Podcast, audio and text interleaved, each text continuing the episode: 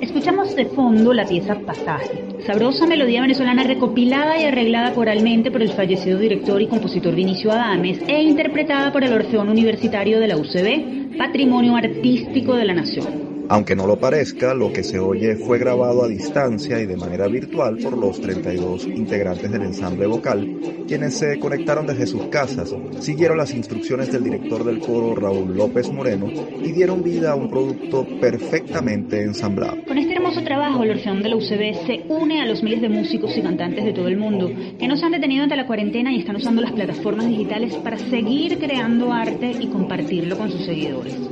Además, esta iniciativa es una hermosa muestra de que en medio de las dificultades, las universidades venezolanas siguen aportando desde lo mejor que saben hacer. Les invitamos a disfrutar el video de este trabajo de coro virtual ingresando a la cuenta de Instagram arroba orfeón piso bajo UCB. Con respeto, en Universa te tomamos prestada una frase de esta emblemática agrupación, porque nosotros también seguimos en casa venciendo las sombras. Les saludamos Cámaras Luzmis y Efraín Castillo. Y esta es una nueva edición especial de nuestro programa Universate, las voces de la Universidad Venezolana, transmitido a nivel nacional por el circuito Unión Radio. Este espacio es producido por Unión Radio Cultural y la Dirección General de Comunicación, Mercadeo y Promoción de la Universidad Católica Andrés Bello. En la jefatura de producción están Inmaculada Sebastiano y Carlos Javier Virgües. En la producción, José Ali Linares. Y en la dirección técnica está Giancarlos Caraballo con el apoyo de Miguel Ángel Villamizar y Miguel Ángel Paiva. Bienvenidos a una nueva emisión de Universate en Casa. Nos complace estar nuevamente con ustedes desde nuestros hogares. Aquí seguimos, con paciencia e intentando ser resilientes para llevar esta situación con la mejor de las actitudes. Por lo pronto es momento de hacer nuestro acostumbrado recorrido por el acontecer universitario nacional. Esto y más en nuestra próxima sección. Actualidad Universitaria.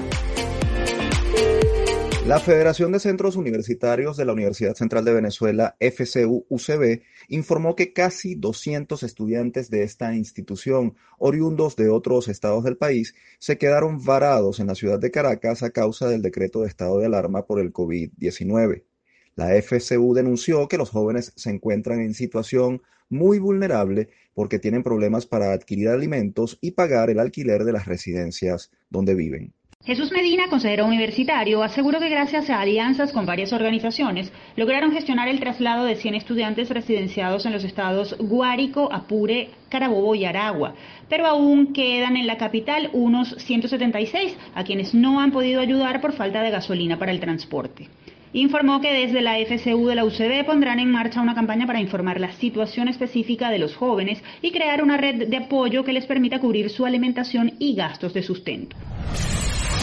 Cambiamos de tema. Un equipo de estudiantes de la Universidad Simón Bolívar USB se ubicó en el sexto lugar en una Olimpiada Internacional de Teoría Física para alumnos universitarios competencia de carácter virtual que se desarrolla durante 24 horas y cuyo objetivo es resolver problemas de física teórica moderna de diversa complejidad. El grupo USBista estuvo integrado por cinco estudiantes de cuarto y quinto año de licenciatura en física, quienes participaron desde sus casas en este concurso. La Olimpiada es promovida y diseñada por estudiantes de doctorado y postdoctorado de varias universidades y está dirigida a alumnos de pregrado de cualquier rincón del planeta interesados en la física teórica. Los USBistas fueron los únicos latinoamericanos en quedar entre los seis mejores. Les antecedieron agrupaciones del Tecnológico de Massachusetts, MIT de Estados Unidos, el Instituto de Física y Tecnología de Moscú, la Universidad de Cambridge en Inglaterra, la Universidad Johns Hopkins, también de Estados Unidos, además de una institución india y otra de Ucrania.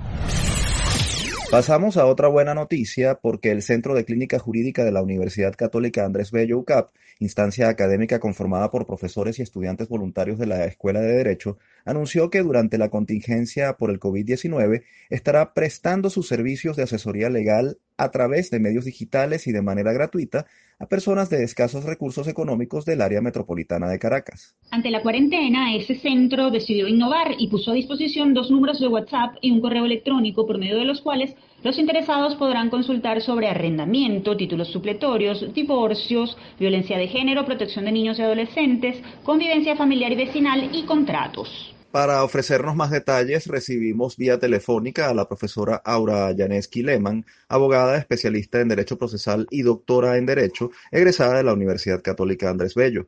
En la actualidad, funge como directora del Centro de Clínica Jurídica de la UCAP. Bienvenida, profesora. Hola, gracias por la invitación. Profesora, la modalidad de prestación de servicios de Clínica Jurídica de la UCAP ha cambiado. ¿Cuál es el principal reto de esa instancia en medio de esta situación de emergencia nacional? Bueno, el principal reto que tenemos con esta situación que estamos viviendo a nivel mundial, porque no es nada más aquí en Venezuela, es llegar a la mayor cantidad de gente posible de manera que las personas no se sientan solas, sino que podamos acompañarlas, quizás no como la acompañamos en nuestra consulta habitual, pero sí acompañarlos en sus problemas, porque sobre todo la parte de violencia familiar, violencia, de la parte de la convivencia y la violencia escolar ha aumentado. Y queremos este, que las personas sepan que tienen una instancia donde acudir y los casos donde nosotros no podemos ayudarlos los remitimos a, organismos, a los organismos competentes. Profesor, amplíenos un poco más sobre esta asesoría que prestan. ¿Cuál es ese el, el alcance de esa asesoría, tomando en consideración que la ayuda legal le exige cierta presencialidad, sobre todo en lo que tiene que ver con trámites? Bueno, en estos momentos solamente estamos prestando asesoría porque de todas maneras los tribunales no están funcionando, los registros y las notarías no están funcionando. Entonces, nuestro eh, ámbito de trabajo se ve limitado a estas, eh, estas instancias estar eh, cerradas. Sin embargo, damos asesorías en todas las materias y las que requieran redacción de documentos los vamos a ir redactando y luego cuando los tribunales abran o las notarías abran, vamos a ver, vamos a buscar la forma de hacérselos llegar. En un principio estamos pensando este, hacer los documentos, firmarlos, escanearlos y mandarlos por correos a las personas, que aparentemente es la forma como pudieran este, ellos introducirlos en tribunales y notarías. Pero como ya les digo, en estos momentos ninguna de esas instancias está funcionando. ¿Cómo hacen para lograr ese efecto de acercamiento y confiabilidad que genera sin duda la presencialidad, esta vez utilizando medios digitales? Bueno, el Centro de Clínica Jurídica tiene más de 25 años funcionando. Eh, las personas que nos conocen saben que trabajamos con seriedad, con responsabilidad. Eh, la, la, semana pasada tuvimos un aproximado de 15 casos por estos medios, eh, vía WhatsApp y vía correo electrónico, y los hemos estado solucionando. Eh, lo importante aquí es la divulgación. Una vez que se divulgue, las personas comienzan a, comunicarse con nosotros porque saben que trabajamos bien, que somos serios y que va a ser solucionado su caso eh, si en nuestras manos está la solución, pues. Profesora, ¿qué otras actividades tienen previsto llevar adelante en medio de esta cuarentena y, por supuesto, en relación con el trabajo de asesoría eh, que brindan eh, desde, desde el centro? Bueno, aparte de la, asesoría que estamos dando por las vías que ya les comenté, eh, tenemos, hemos comenzado a trabajar con el voluntariado de derecho. Ya los muchachos se están activando, este, ya tenemos unos colegios en La Vega donde vamos a trabajar, ya hemos hecho contacto con los directivos de los colegios y vamos a hacer unos programas dirigidos a la violencia escolar y donde van a participar padres y representantes, maestros, alumnos y los directivos del colegio, como ya les dije, y los profesores de la Universidad Católica que dirigen el voluntariado. También vamos a poner en marcha este, información vía digital. Eh, uno de los casos particulares son eh, apatridia, es decir, las personas que no, no están presentadas porque el registro civil no funciona y no los pudieron presentar a tiempo y que es un programa que estamos trabajando con ACNUR y la parte de las vías legales cuando los niños, niñas y adolescentes no los dejan aquí en el país y los papás se van y la forma como las dejan son formas irregulares. Entonces estamos canalizando todo ese material para divulgarlo en las zonas aledañas a la universidad como Antímano, perdón, eh, El Junquito y La Vega.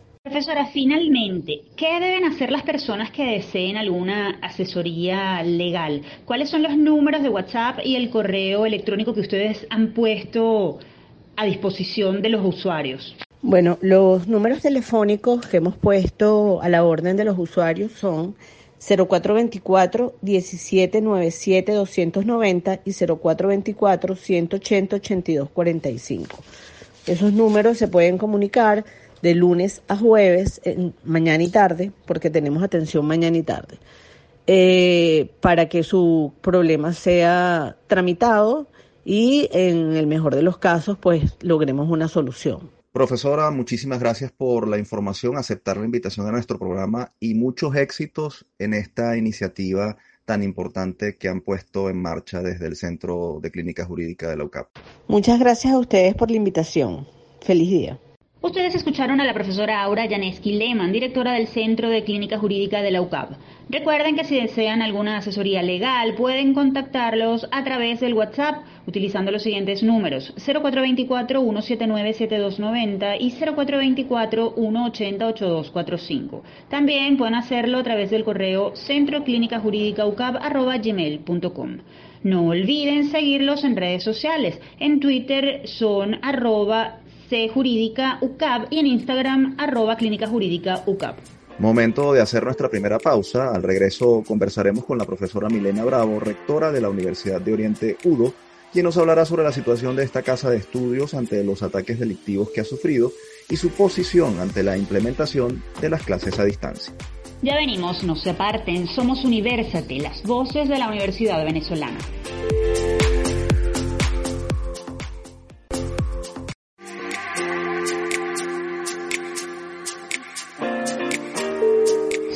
Con más de esta transmisión especial de Universate desde nuestros hogares. Este equipo no para y sigue mostrando todo lo que se hace desde la academia aún estando en cuarentena.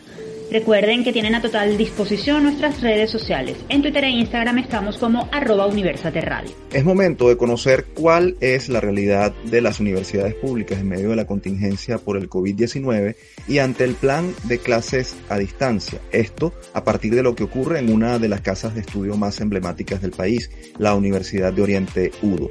Esto y más lo conversaremos en nuestra próxima sección. Desde el campus. Desde que se inició la cuarentena en el país, la Universidad de Oriente ha reportado al menos 21 acciones delictivas contra sus instalaciones ubicadas en Bolívar, Anzuategui, Monagas, Sucre y Nueva Esparta, lo que tiene a esta casa de estudios en una situación de mucha vulnerabilidad por la pérdida de equipos valiosos para su funcionamiento. Además, durante la contingencia por el COVID-19, profesores y estudiantes de la UDO se han tenido que enfrentar no solo a la suspensión de clases presenciales, sino a otro imprevisto derivado de la cuarentena la educación a distancia y el llamado Plan Universidad en Casa anunciado desde el Ministerio de Educación Universitaria. El ministro César Trompis aseguró recientemente que 90% de las instituciones de educación superior del país se habían sumado. Pero ¿qué tan reales son esas cifras? ¿Están las universidades públicas preparadas para enfrentar este reto en medio de lo que los mismos voceros del sector han denominado la peor crisis de la universidad venezolana? Para conversar sobre este y otros temas nos acompaña desde el estado Sucre la profesora Milena Bravo, rectora de la Universidad de Oriente UDO. Bienvenida, profesora. Un saludo muy cordial desde la Universidad de Oriente y muchas gracias por este importantísimo contacto. Rectora, de manera muy concreta, ¿en qué situación se encuentra actualmente la Universidad de Oriente? La Universidad de Oriente en estos momentos, su planta física, su estructura física ha sido seriamente dañada y vandalizada. Eh, las aulas de clases están, se han llevado hasta los techos en algunos núcleos como en el de Sucre. Los laboratorios los han destrozado. Este, los talleres, prácticamente todos los equipos se lo han robado.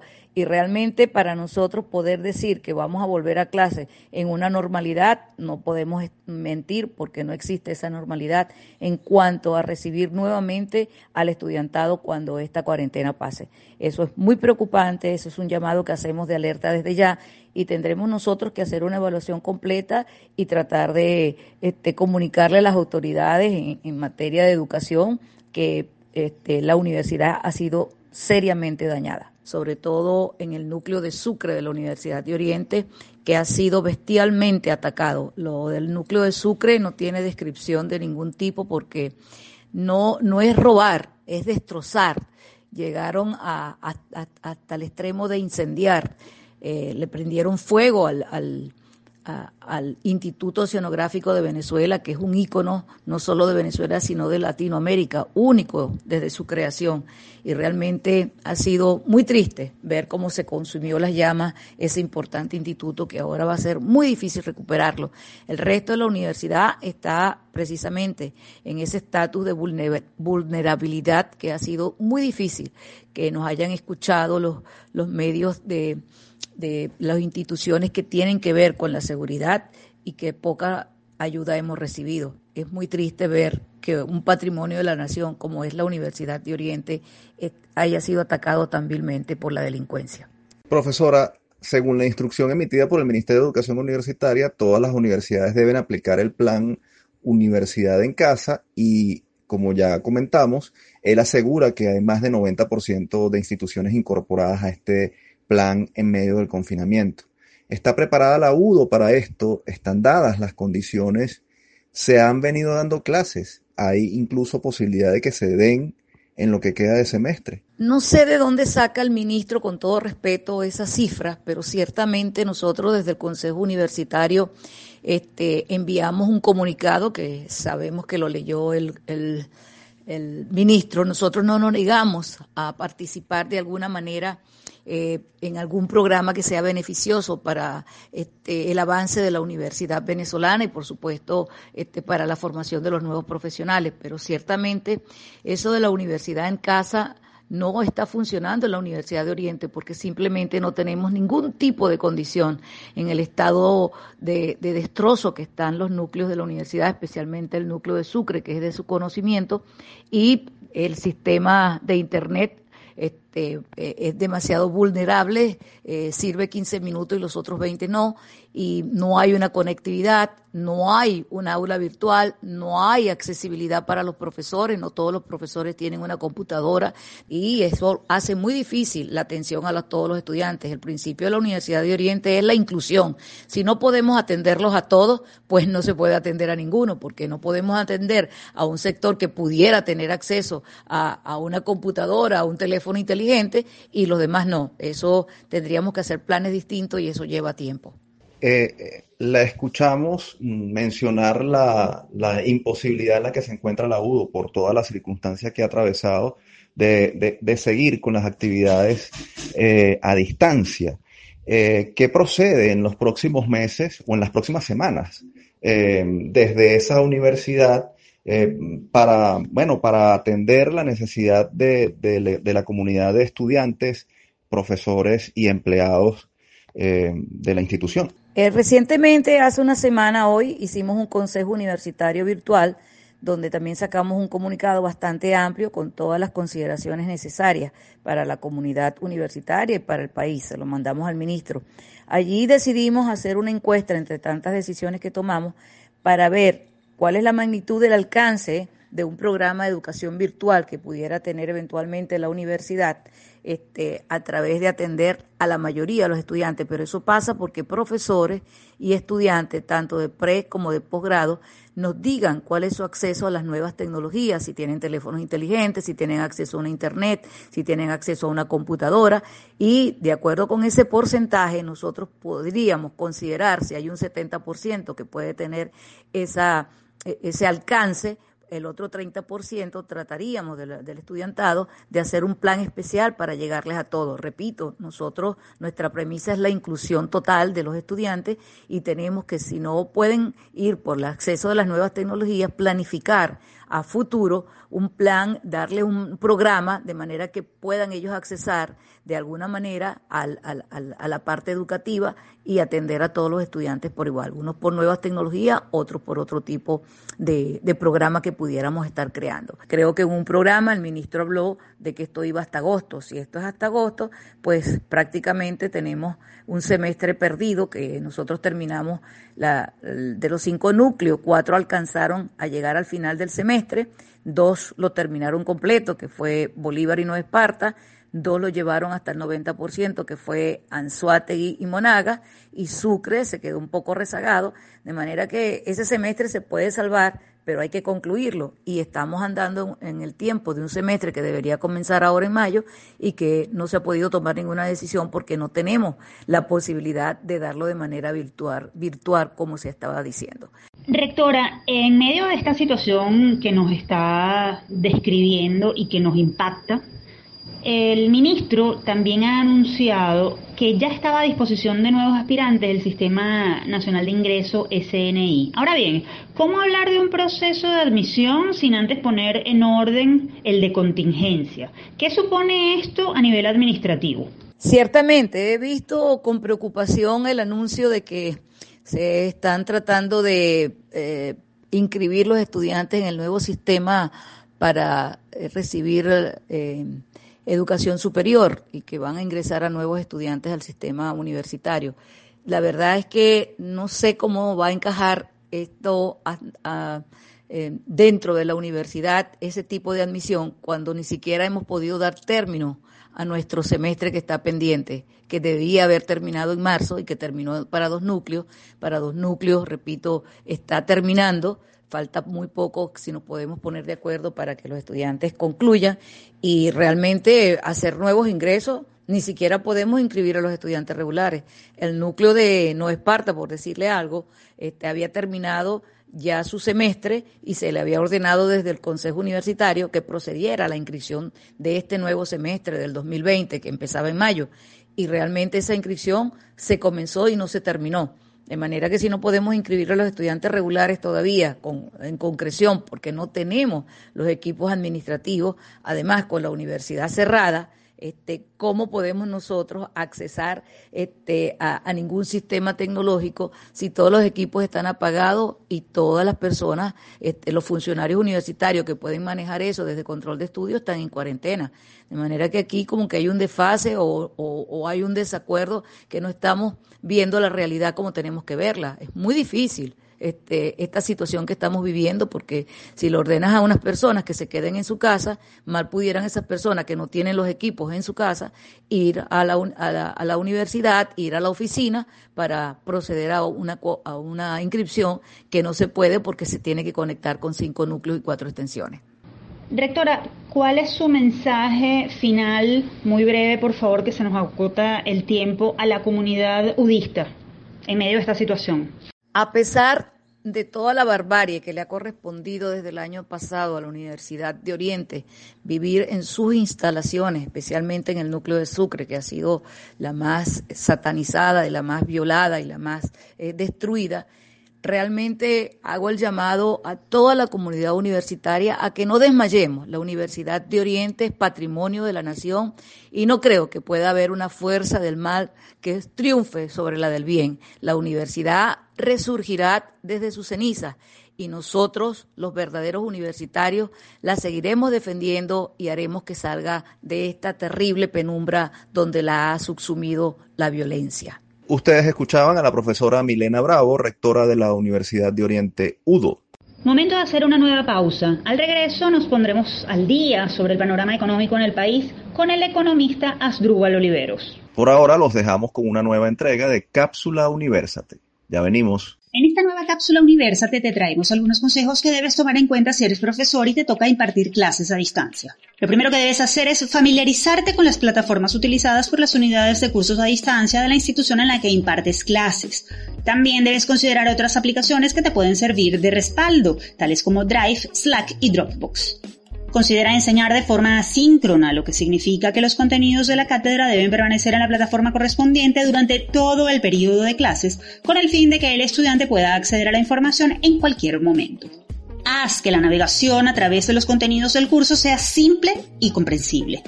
Recuerda que todo es más difícil para los estudiantes bajo esta modalidad, la comunicación es más lenta y las distracciones son mayores. Si te toca realizar videoconferencias, trata de que sean cortas y precisas. Así evitarás que los estudiantes pierdan el hilo de lo que quieres transmitirles. Mientras más conciso seas, mejor. Si el contenido programático de la materia incluye actividades prácticas, trata de que éstas sean creativas y de fácil realización en el hogar. Aprovecha los beneficios de la autoevaluación. Esta acción podría ayudarte a mejorar tu desempeño como docente y también fomentar buenas prácticas en los alumnos. Ten una comunicación constante con tus estudiantes. Cerciórate de que no presente ningún problema técnico para la revisión de los contenidos y responde sus dudas. Y lo más importante, durante esta contingencia, quédate en casa y aprovecha el tiempo escuchando todos los episodios de nuestra revista radial universitaria. Búscanos en iTunes, Spotify y iVoox como Producción Universal.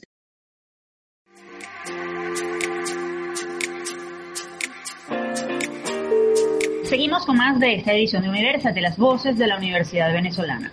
Recuerden que estamos en transmisión especial desde nuestros hogares a través de Unión Radio. Y antes de recibir a nuestro invitado de este segmento, haremos un breve repaso por algunas innovaciones que están poniendo en marcha universidades en el mundo para enfrentar la pandemia del COVID-19. Esto y más a continuación.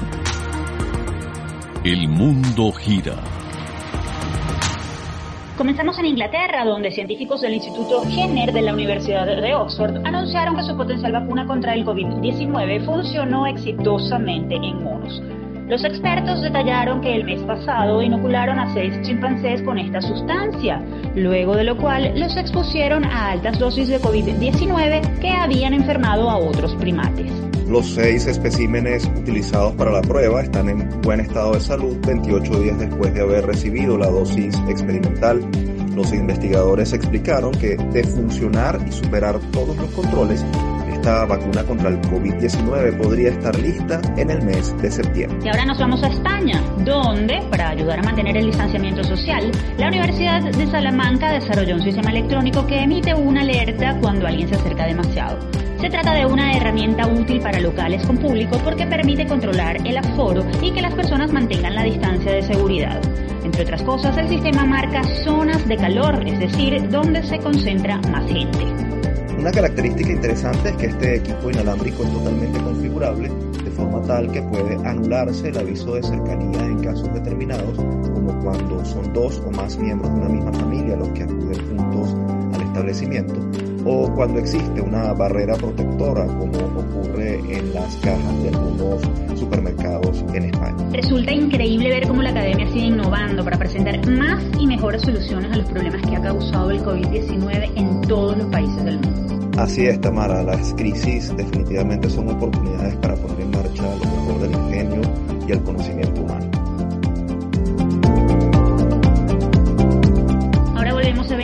para ponernos al día sobre el panorama económico de nuestro país en medio de esta pandemia. Sobre esto conversaremos en la próxima sección con un experto y profesor de economía.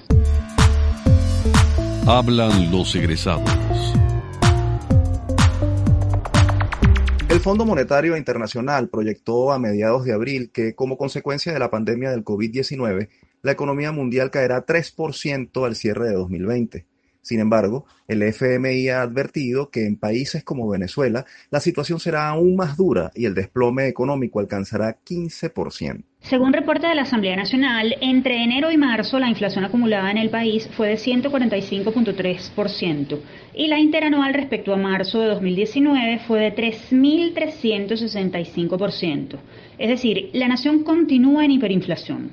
Ante esto, recientemente el Gobierno Nacional dictó medidas, incluyendo un nuevo control de precios en 27 rubros de productos básicos, además de la ocupación de empresas de alimentos. ¿Qué efectos pueden tener estas nuevas medidas para el sector empresarial y para los consumidores? ¿Cómo se perfila el resto del año para la economía del país con o sin pandemia?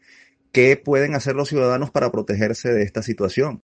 Para conversar sobre estos temas, nos complace recibir en Universate a Asdrúbal Oliveros. Él es economista, egresado de la UCB, especialista en entorno de negocios en Latinoamérica por el Instituto Tecnológico y Estudios Superiores de Monterrey y también investigador. Para el momento se desempeña como socio director de Ecoanalítica. Bienvenido, profesor. Muchas gracias por, por, la invitación, un placer para mí estar acá y conversar sobre los temas de la coyuntura económica en Venezuela. Señor Oliveros, comencemos por la medida más reciente del gobierno, el control de precios, una medida que ya ha aplicado en el pasado en numerosas ocasiones. ¿Funcionan los controles a la economía? Y en una economía como la venezolana, además. Mira, desde la antigüedad, lo, digamos, los gobiernos han intentado aplicar controles de precios y en, y en todo caso siempre terminan de la misma forma, generando escasez, generando mercados negros, generando estructuras de incentivos que fomentan la aparición de revendedores que acá en el país se conocen eh, vulgarmente como, como bachaqueros. Entonces, la solución eh, para el problema en Venezuela no es volver a las políticas de controles, porque efectivamente eso va a terminar eh, complicando los problemas, generando mayor eh, escasez en un entorno donde ya las empresas les cuesta muchísimo producir eh, por las limitaciones que provoca la pandemia, por la falta de combustible, por eh, la dificultad de, de acceder a, moneda, a moneda dura. Entonces, por ahí no están las soluciones a, los problemas. Eh, esto más bien pueden exacerbar y generar mayor malestar a la ciudadanía. Profesor Oliveros, ¿qué podría pasar con las empresas y sus empleados de no reiniciarse pronto las actividades comerciales? Las empresas se enfrentan a, un grave problema de flujo de caja en este momento, adicionalmente la caída en las ventas, falta de financiamiento, una presión tributaria eh, muy agresiva por parte del Ejecutivo Nacional. Todos esos factores impactan si se prolonga demasiado esta cuarentena y además hay que sumarle el problema del combustible, lo que va a terminar pasando es que muchas empresas no se puedan mantener en pie o bien van a tener que reducir parte de sus actividades o bien van a tener que eh, mm, despedir parte de sus trabajadores a pesar de que existe un decreto de inamovilidad, o peor aún, van a deteriorar la política salarial porque va a ser muy difícil poder mantener salarios competitivos en un entorno tan adverso como el que se tiene en este momento. Entonces, en un entorno donde la crisis económica y de servicios públicos se exacerba, también se complica la capacidad de las empresas de producir y de mantener empleo. Señor Oliveros, una encuesta que ustedes realizaron desde Conalítica en febrero sostiene que 64% de las transacciones en el país se hacen en divisas y 55% de ellas en dólares. ¿Qué implica esto en un país con una economía en crisis e industrias paralizadas? ¿Y qué implica para los venezolanos que no reciben ingresos en dólares? La dolarización es una respuesta natural en un país que tiene hiperinflación y una hiperinflación muy madura de casi tres años.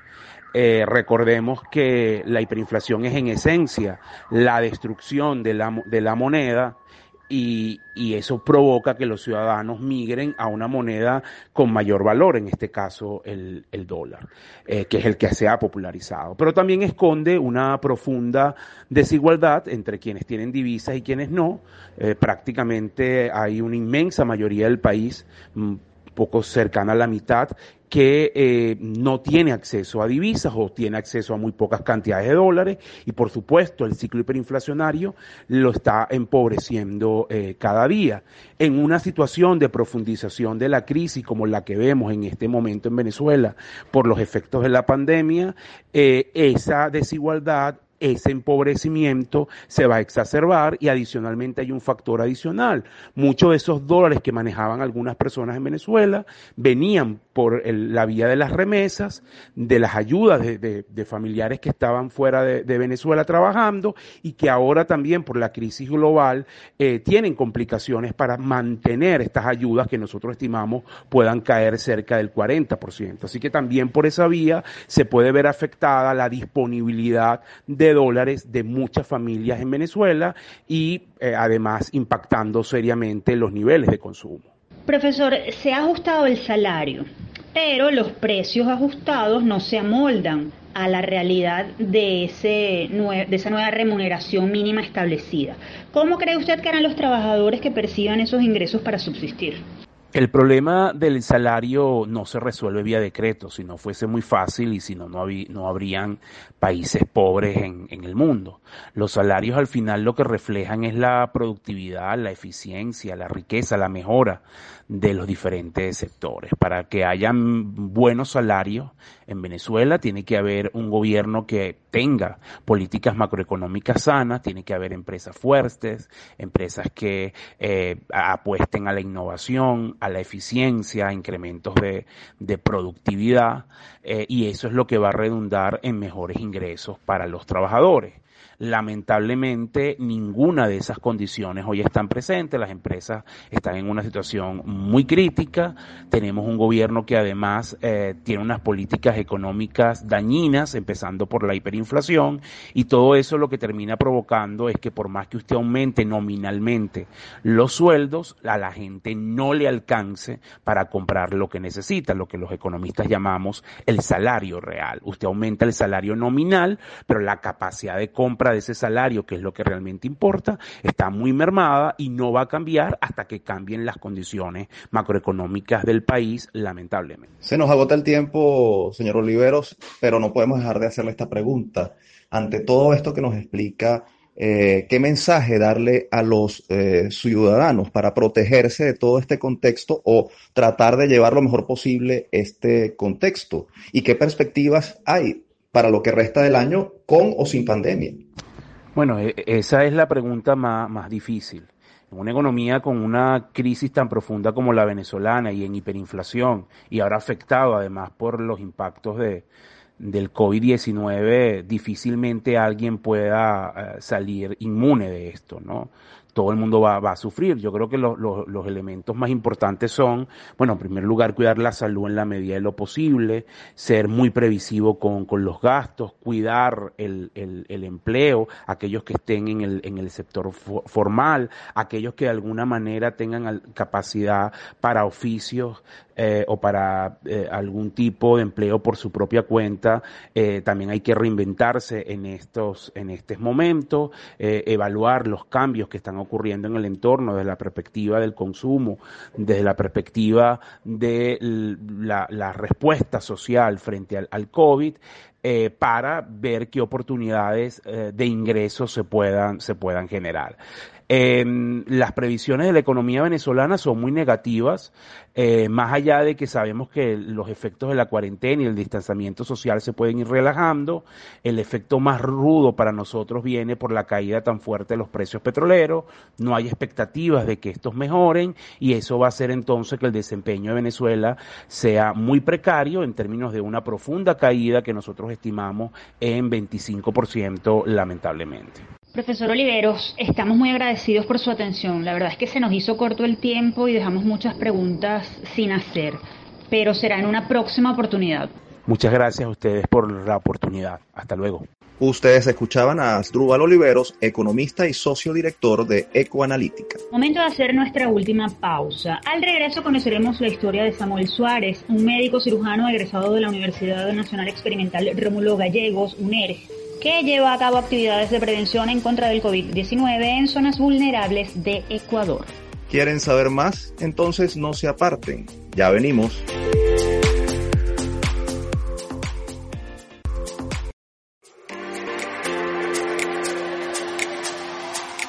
Seguimos con la última parte de Universate en Casa, una serie de ediciones especiales para acompañarlos durante esta cuarentena. Es hora de conocer cómo el profesionalismo y la vocación de servicio de los universitarios venezolanos quedan en evidencia fuera de nuestras fronteras.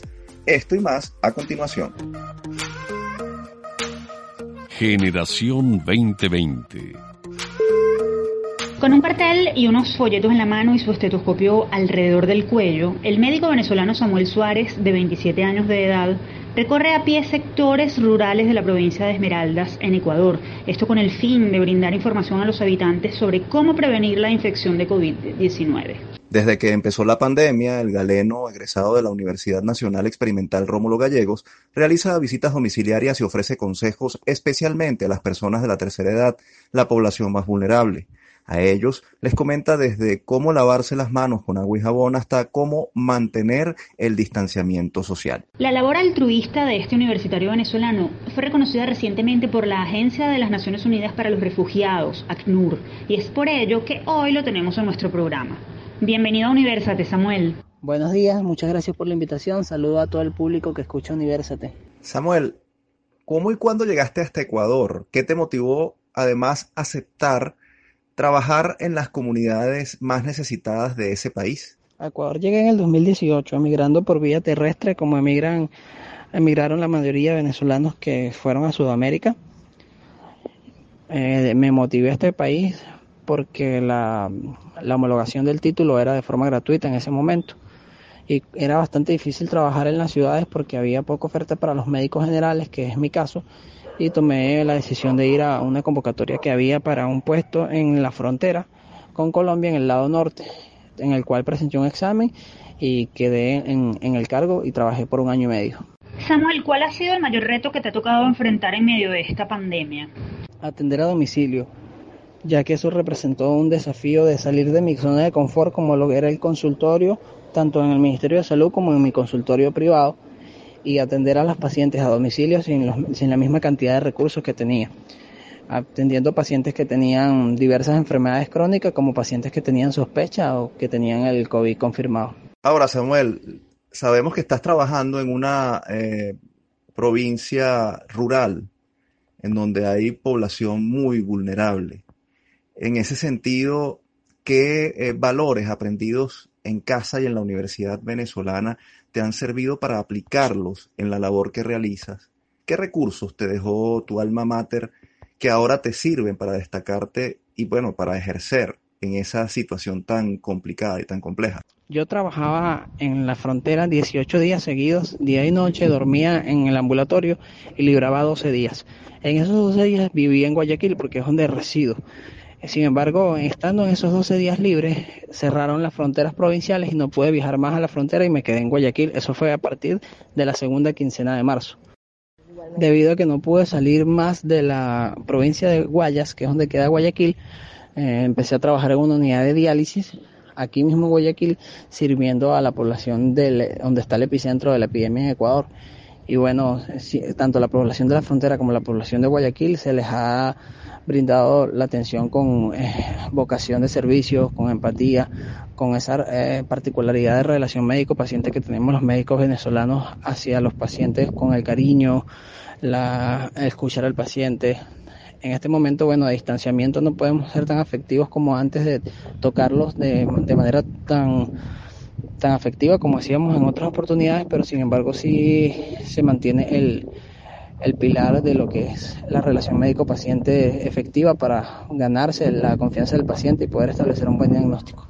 Samuel, la vida del migrante es dura y tú además tomaste la decisión de ayudar a otros. ¿Cómo ha sido la receptividad de tus pacientes? ¿Qué has sentido?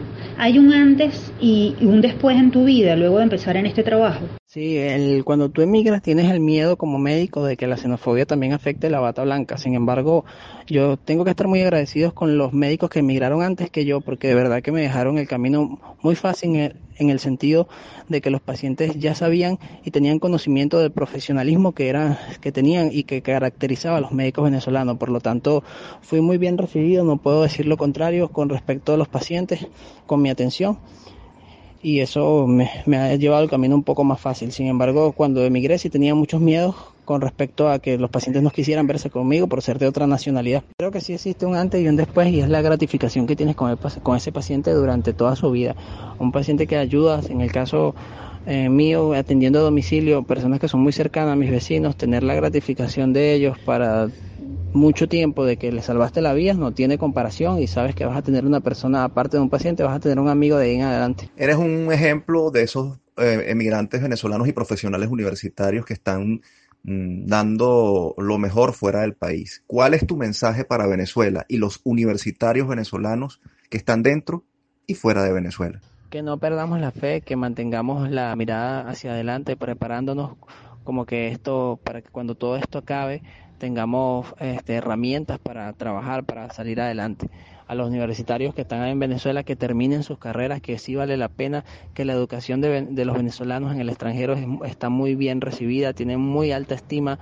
Este, las personas en el exterior reconocen el profesionalismo de los venezolanos tanto de la parte médica como en la parte de ingeniería, en cualquiera de las ramas, en educación. Hay, por ejemplo, en Ecuador muchas escuelas que tienen profesores venezolanos, universidades que tienen profesores venezolanos, los hospitales de toda Sudamérica ahora están llenos de médicos venezolanos y en general somos muy bien recibidos. Entonces, los que están afuera, que aún no se han atrevido, que se atrevan, que sigan buscando, que donde les den la oportunidad de trabajar, seguramente van a dejar a Venezuela muy en alto y van a seguir colaborando a que lo positivo crezca y que se desaparezca de una vez por todas la, la xenofobia, entendiendo que somos ciudadanos libres del mundo todos. Samuel, muchas gracias por compartir este tiempo con nosotros. Deseamos para ti el mayor de los éxitos. Muchas gracias a ustedes por la invitación, un abrazo fraternal y que vive el, el, estudiante universitario venezolano. Ustedes escuchaban a Samuel Suárez, médico cirujano egresado de la Universidad Nacional Experimental Rómulo Gallegos. Si quieren seguirlo, su cuenta en redes sociales es arroba dr Samuel Suárez. Momento de despedirnos, no sin antes compartir con ustedes nuestra acostumbrada frase. Tras esta crisis, definitivamente el mundo es otro. Venezuela es otra. ¿Qué hacemos entonces? ¿Nos aislamos otra vez? ¿No hablamos con nadie? ¿Dejamos de hacer lo que veníamos haciendo? La única respuesta que tenemos es que la humanidad no se detiene, como no se detuvo ante las más espantosas tragedias que ha vivido. La humanidad tuvo y tiene que asumir los riesgos y continuar, aún entendiendo el pánico, el terror, el miedo que suscita el virus no vale la pena paralizar. La reflexión pertenece al profesor Marcelino Bisbal, comunicador social, doctor en ciencias sociales, investigador de la comunicación y profesor de pregrado y posgrado de la UCB y la UCAP. Actualmente es el director de publicaciones de la UCAP, desde donde trabaja para mantener vivas la cultura y la producción de ideas como símbolos de civilidad y resistencia ante la crisis. Ahora sí llegó el final de esta edición especial de Universal. Recuerden que si quieren volver a escucharnos, todos nuestros programas están disponibles en las plataformas iBox, Spotify y iTunes. Allí somos Producción Universal. Este espacio fue producido por Unión Radio Cultural y la Dirección General de Comunicación, Mercadeo y Promoción de la Universidad Católica Andrés Bello. En la jefatura de producción estuvieron Inmaculada Sebastiano y Carlos Javier Virgües. La producción José Ali Linares. En la dirección técnica Fernando Camacho y Giancarlos Caraballo con el apoyo de Miguel Ángel Villamizar y Miguel Ángel Paiva. Y en la conducción, ¿quién les habla? Efraín Castillo y Tamara Sluznis. Hasta la próxima.